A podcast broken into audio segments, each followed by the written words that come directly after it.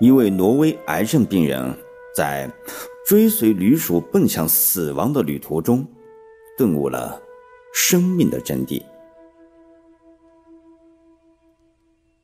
病魔袭来，初始驴鼠。二零零二年春，我被确认为肝癌。面对癌症这个象征死亡的字眼。我不敢想象生命将如何被癌细胞残酷地吞噬掉，那种死亡来临前的噬骨的病痛让我万分恐惧。我拒绝动手术，我吞安眠药、割脉，但全都没有死成。结果，我被医院严格看管起来。一天晚上。我突然接到一个在科研机构从事动物研究的表哥罗拉格打来的电话。他告诉我，他最近在尤南附近的一个天然草场工作，想邀请我到他那里走走。罗拉格不容我拒绝，欢快地说：“不过是个癌症嘛，我这里有办法治疗。”说完就挂断了电话。罗拉格的话吸引了我。这年九月，我背着行装来到罗拉格野外研究基地斯莫拉尔草场。这里地处北极圈内，却因温暖的海洋暖流而水草肥美，生活着贼鸥、猫头鹰、北极狐等许多动物。罗拉格见到我时很惊喜，他告诉我，他们。从春天开始就居住在这片草原上了。我好奇地问：“你们在这里研究什么？”罗拉格说：“这个。”顺着他指的方向，我看到实验室里养一只灰黑色的老鼠。老鼠，我惊叹起来。罗拉格说：“它们可不是一般的老鼠，而是驴鼠。”旅行的老鼠，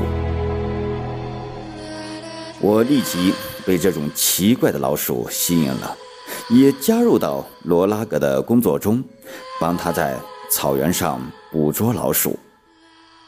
说实话，驴鼠可能是世界上最笨的老鼠，我只要拿鼠夹子、鼠网子、鼠筐子，立马就能捕捉到大量的驴鼠。罗拉格告诉我。这里每公顷草场起码有二百只以上的驴鼠。我问：“他们一直有这么多吗？”罗拉格说：“不是。”接着，罗拉格系统的给我讲了驴鼠的知识。在春天的时候，斯莫拉尔草原的驴鼠并不是很多，但是到了秋天，斯莫拉尔的驴鼠就是他们的世界了。在这个世界上，除了细菌，就属驴鼠的繁殖能力最强了。一对驴鼠一年之内可以生七胎，每胎十二只，总共八十四只。第一胎的十二只驴鼠在二十天后便可进行生育，这十二只在一年内又可以生六胎，每一代的生育呈几何数字增加。从理论上来说，一对驴鼠每年的繁殖数字是九十六万七千一百一十八只，一百多对驴鼠在一年内繁殖几百万只。我很惊讶，天哪！不久以后，整个地球不都是驴鼠的世界了吗？罗拉格笑道：“大自然是神奇的。”它自会安排一切。我感到他有点像个哲学家，而不是一个研究老鼠的动物学家。驴鼠变色狂奔开始。我不知不觉在斯莫拉尔草场待了近一个月。罗拉格从来没有对我提起治癌症的事。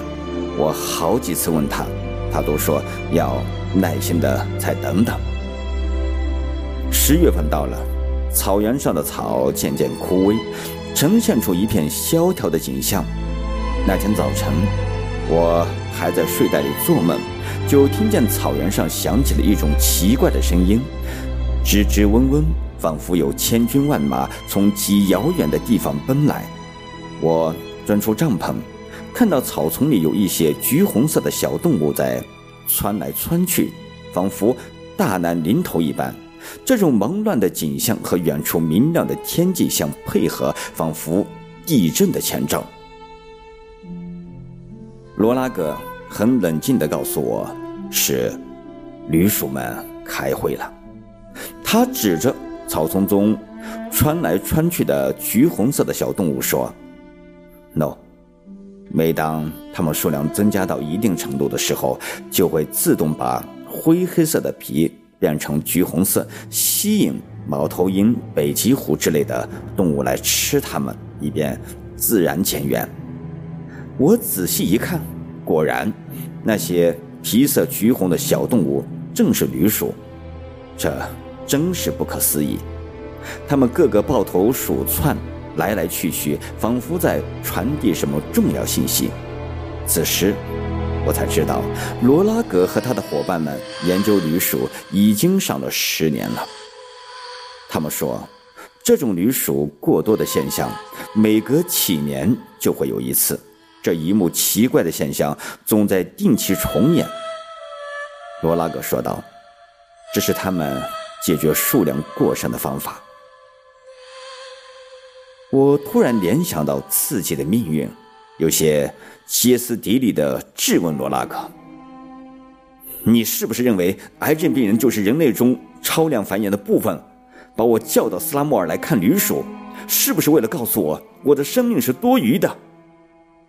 我说着，眼泪就流了下来。我真实的感受到，这个世界用癌症把我排除，也是为了自然前缘。罗拉格连忙解释说：“我绝对不是这个意思。我让你看的好戏还没有开始呢。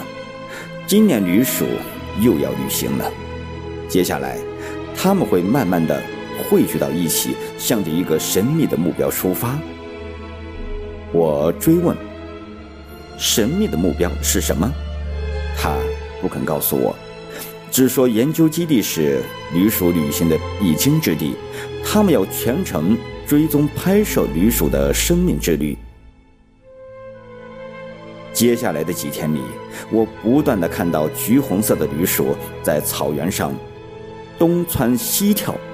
几天后的一个傍晚，罗拉格神秘的告诉我，驴鼠大概今晚要出发了。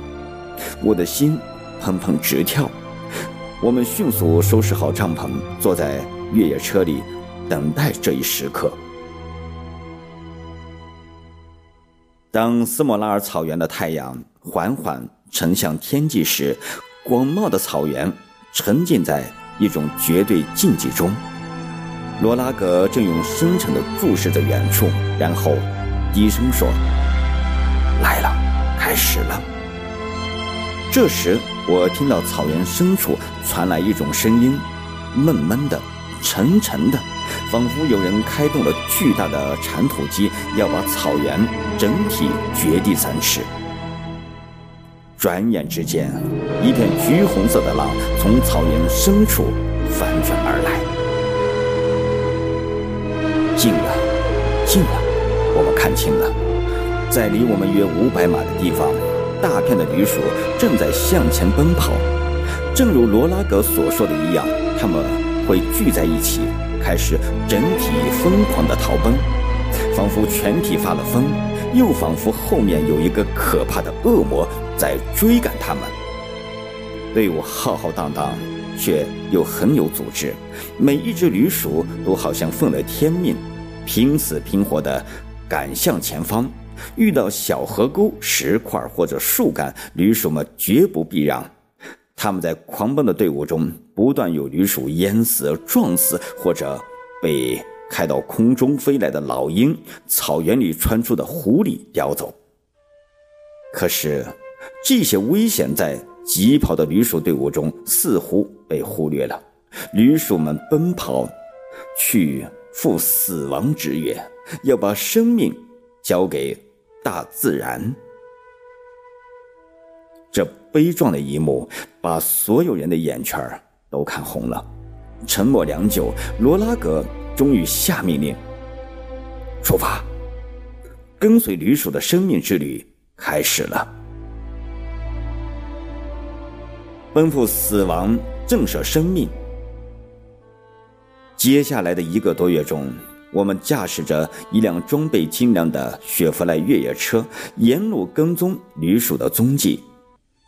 多年的研究经验。”使得罗拉格对驴鼠的旅途了如指掌。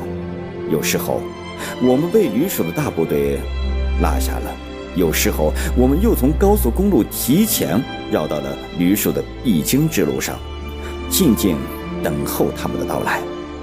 我们从弗于斯克追到阿尔德达伦，又从阿尔德达伦来到了塔纳河边的卡拉绍克。我们的前进方向直指巴伦支海。在长途旅行中，还不断有新的旅鼠加入，队伍不断壮大，到最后大约有四五百万只，仿佛有一股力量牢牢凝聚着他们，使这支队伍的行动高度协调，百折不挠的前进。白天。他们进食蓄积力量，晚上他们摸黑前进，不停歇，不绕道，以每日五十公里的速度向前奔。跑呀，跑呀，拼死拼活的跑。斯莫拉尔草原不久就被他们抛到了千里之外。有几次，他们遇到了。水草肥美的栖息地，可是它们置若罔顾，还是向着目标日夜兼程的奔跑。遇到河流，走在前面的会义无反顾地跳入水中，为后来架起一座鼠桥；遇到悬崖峭壁，许多驴鼠自动抱成一团，形成一个个大肉球，勇敢地向下滚去。伤的伤，死的死，而活着的又会继续前行，沿途留下了不可胜数的驴鼠的尸体。就这样，他们逢山过山，遇水涉水，勇往直前，前赴后继，沿着一条笔直的路线奋勇向前。奇怪的是，在与驴鼠共同奔跑的过程中，我。渐渐忘记了自己的病，偶尔想起也不像以前那样害怕了。人在自然界中奔跑，会越来越忘记自己，越来越胆大。有时候我会突然对罗拉格尔说：“快点，快点！”罗拉格笑道：“你不要命了？这种路能飙车？”我说：“把命交给上帝吧。”我的心情越来越好了。我问同行的人：“这些驴鼠跑到终点后要干什么呢？”他们和罗拉格一样，神秘地沉默着。十一月中旬，我们抵达巴伦支海离维内斯不远的海岸。罗拉格预计的驴鼠最终的目的地就在这里。从早上五点起，我们就到海边等待驴鼠队伍的到来。海水湛蓝，海边没有沙滩，只有一片怪石嶙峋的礁石。下午两点左右，我们耳边渐渐地传来杂乱的轰鸣声，紧接着看到大片橘红色的云块贴着地面从远处飘来。驴鼠们终于到了，仍然是千军万马，仍然是奔跑如风，仍然是。义无反顾，到了，快到海边了。趴在不远处岩石上的我，拿着望远镜，心狂跳起来。我小声问罗拉格：“女鼠千里迢迢来到海边，究竟为了什么？”他神色肃穆地沉默着，似乎完全没有听到我的话。只见。最先到达的旅鼠们懵懂的冲到汪洋大海前面，几乎没有一秒钟的犹豫，就毫无惧色的纷纷往大海里跳。先跳海的旅鼠们一瞬间就被汹涌的波涛吞噬了，后面的旅鼠也丝毫没有驻足，仍然紧跟着前面的往下跳。就这样，一群群、一批批的几百万只生命，不久就被浩瀚的大海全部吞没了。我几乎不敢相信眼前的一切。难道驴鼠们千辛万苦来到这里，就是为了这绝命的一跳？我心里油然升起对生命的敬畏。驴鼠们对待死亡的态度，真正是争先恐后，仿佛扑进母亲的怀抱。